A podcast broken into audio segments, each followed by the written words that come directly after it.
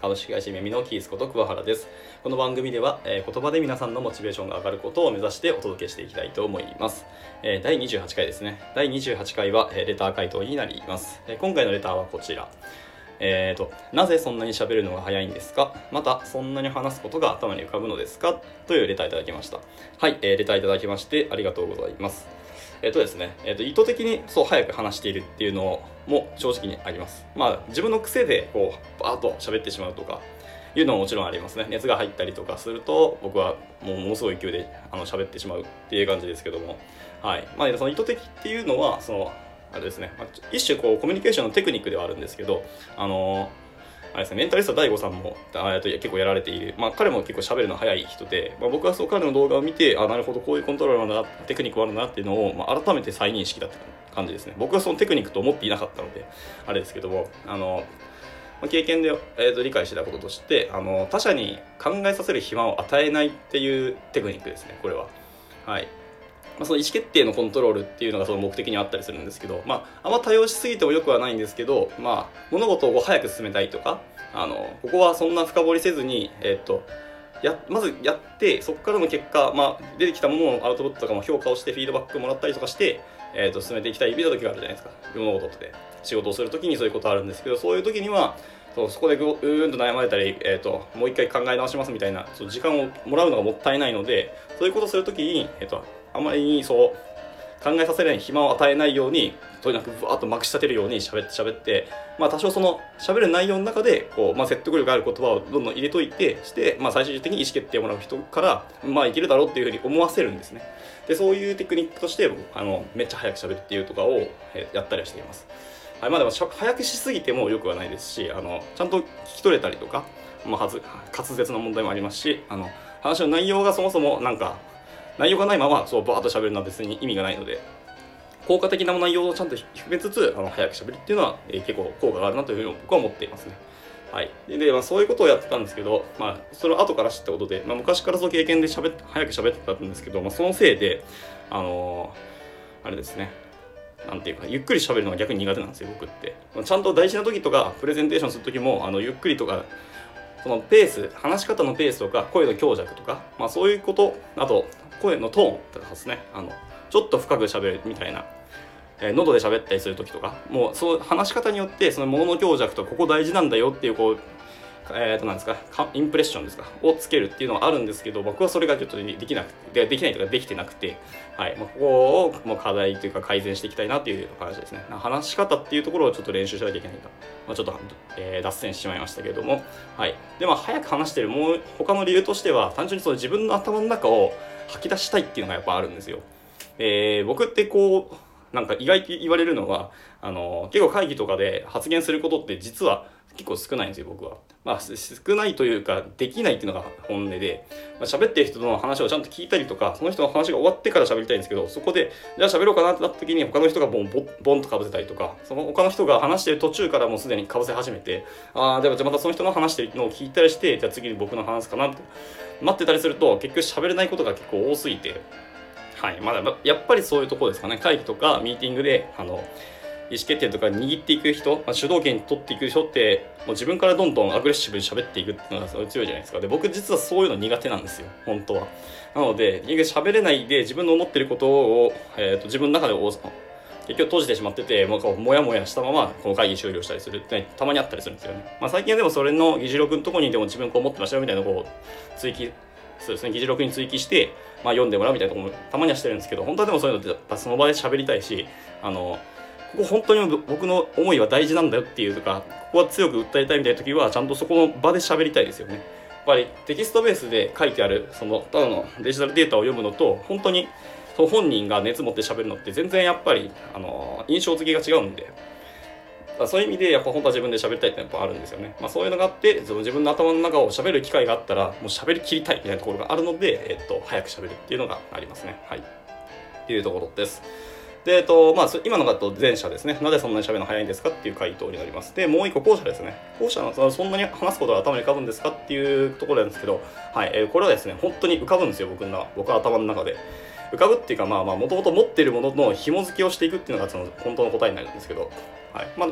僕が、えーと、そのように喋ったりする時とか、えーと、もしくはその誰かの話を聞いている時に、えーと、それに紐付けた話題が僕は頭の中にボンボン浮かんでくるんですね。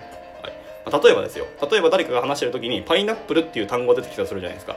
でそのパイナップルっていう単語が出た時に僕そうあの最近パイナップルにドハマりしてってあの、まあ、スーパーでパイナップルそのままボンとカットされてないものが売ってたんですよ。でそれを自分でちょっと買って、えー、とネットで調べたら結構簡単に切れてあのそういうの食べれるっていうのを知ったんですよねでそれをやって自分でカットして食べてるんですけどまあもともとパイナップル好きだったのもあったんですけど、はい。まあ、切ることそのもの結構楽しくなってきててで最近はずっともうパイナップルばっかり食べてたりするんですね。はい。まあそんな感じでなんかワードがあったらそれに紐付けて喋りたいこととかが僕の中で結構浮かぶんですけど要はその単語とか何かに紐付けられる情報っていうとか、まあ、ネタですよ話のネタっていうのを僕は頭の中いっぱい持ってるんですよ。っていうのはその前もどっかの、えー、と収録で喋ったかもしれないんですけどでも自分はその能力不足って結構自覚していてで、まあ、ちょっと自覚しすぎというかたまに卑下しすぎな面もちょっとあるんですけどあのまあ、その能力不足をどうやって補うかとかそういう、まあ、能力高い人たちとどう勝負するかっていうところを考えた時に、えっと、その知識量ですね。何か喋る内容とかの知識量とか僕のその人脈で勝負しようがちょっと思ってたんですよ。やっぱり人とえーと、人間生活の中し人間社会の中で生活していくんだから。ので、えーと、やっぱり人とのパイプとか人とつながりが強い人とか、まあ、そのパイプをいっぱい持ってる人ってやっぱり強いなというふうに僕は思ってて、まあ、そういうところで勝負していこうかなっていうのを思ってて、えーとその知識量をたくさん増やしたって感じです。まあ、そのために、えっと、いろんな人、どんな人ともあの何かネタを持ってたら、そこ、そのネタからスタートして喋ることできるし、その人と深く関わることできるかなっていうふうに思ってて、まあ、そのために、えっと、幅広くと、とにかく、とにかく、いろんなネタを自分の中で作ろうとあの勉強したって感じなんですよ。まあ、その代わりなんですけど、まあ、その自分の本業がそのウェブ業界、IT 業界の、えーとエンジニアをやってたのであの、そういう系のプログラミングとか、本専門的な技術的な知識と、まあ、あとはいろんな人と喋るのでなんか結果として雑学がめっちゃ増えたんですよなのでその代わりちょっと一般常識がないのでその社会人としてどうなの？みたいなちょっとあるんですけど、はい。まあ、そういうところで、えっとまあ、雑学とプログラミング周りに特化してきたっていうのがまあ課題ですけどまあまあそういうそうは言ってもやっぱその雑学が生かされるのって結構やっぱあってはい。まあ、そういうネタもあるんだへえとかこの人ってこんなことも知ってんだみたいなことをやっぱ思ってもらえる機会ってやっぱ多かったんですよね。結果としてまあそれは生かされたなとか今の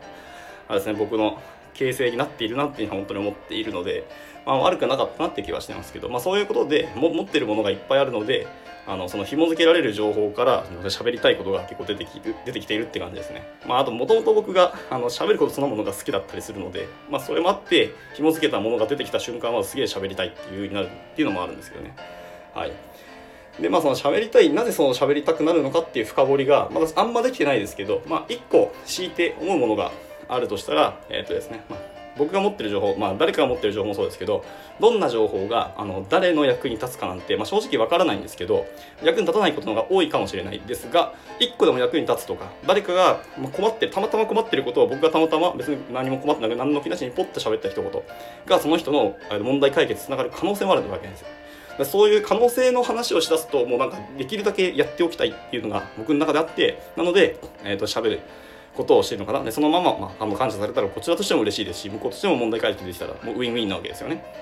っていうのがあって、はい。まあ、言葉の力って本当にすごいなって思ってるし、えーとまあ、知識って人間の知識ってどうなるかってやっぱ分からないので、はい、そういうのもあって喋りたいんだろうかなっていうのがちょっと今パッと思いました。はい、というところですね。あと最後はあの、まあ、喋ることでそう自分の頭の整理をするって意味もやっぱありますね。これこれ多分皆さんもなんか経験あるんじゃないかなとちょっと思ったりはしていて。はい。なんかこう悩んでてちょっと質問してもいいかなってもう誰かの友人とか、まあ、その同僚に聞くんじゃないですか。で聞いて喋り始めたらごめん解決したって、まあ、多分あると思うんですよ、まあ、僕らそのエンジニアとか特にそうだと思いますけども。はい。こうやって喋っていくと頭の整理ができ始めて結果としてあ物事が筋道通ったらあ分かったっていうのは絶対あると思うんでそのために喋るっていうのはやっぱあると思います。なのでそう壁打ち相手がこういるってすごくありがたい環境だよなと思ったりもしますね、はい、もちろんその机に座ってこう思考してああこうだ考えたりとか、まあ、手と紙を使ってこう書きながらでもやるっていうのも全然ありだと思うんですけど、まあ、私はその自分あの回転する頭が回転するのが喋ってる時でそういう時が一番頭の整理もやっぱできてるんだなっていうふうに思っています。なので僕は喋るっていうのはやってますね。まあその癖でもなんかとりあえずえーと、ものを擬人化してそのそいつに向かって喋るみたいな時もありますね。まあ旗から見たら独り言喋ってるだけで怪しいんですけど。はい。まあそういうこともしたりは、まあ、家だったら全然問題ないんで家でやったりしますね。はい。っていうところではい。まあまあそう喋ることがまあなんかメリットがあるというかどういう効果が得られるかっていうのはもうやっぱ喋ってみないと分かんないところもあるのではいえっ、ー、と喋るようにはしているって感じですね逆にその他者誰かさんも、えー、と同じようにえっ、ー、とそういえばみたいな僕が喋ってる内容から他の人もあの喋ってくれることがやっぱ経験としては多かったんですよね。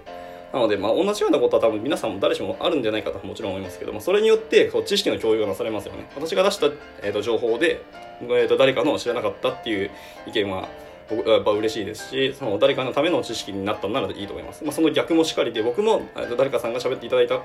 内容を知った、えー、聞いた時に全然知らない情報だったりしたら新しい情報が入ったっていうところで、まあ、学びにはなりますので、まあ、お互いのためにもなると思います。というところで、まあ、喋ることが結構好きですし、まあ、その喋れるなら喋りきってしまいたいっていうところがありますね。はい、えーとまあ、今回も結局そういう言っておきながらすごい早くまくした程度に喋った気がしますけど、まあ、そういうことを思っています。という感じで、えー、と今回の収録は以上となります。はい、えー、とまた何かご質問とか出たいただきましたらものすごく嬉しいので、どしどし応募お待ちしております。はい、では今回は以上となります。バイバーイ。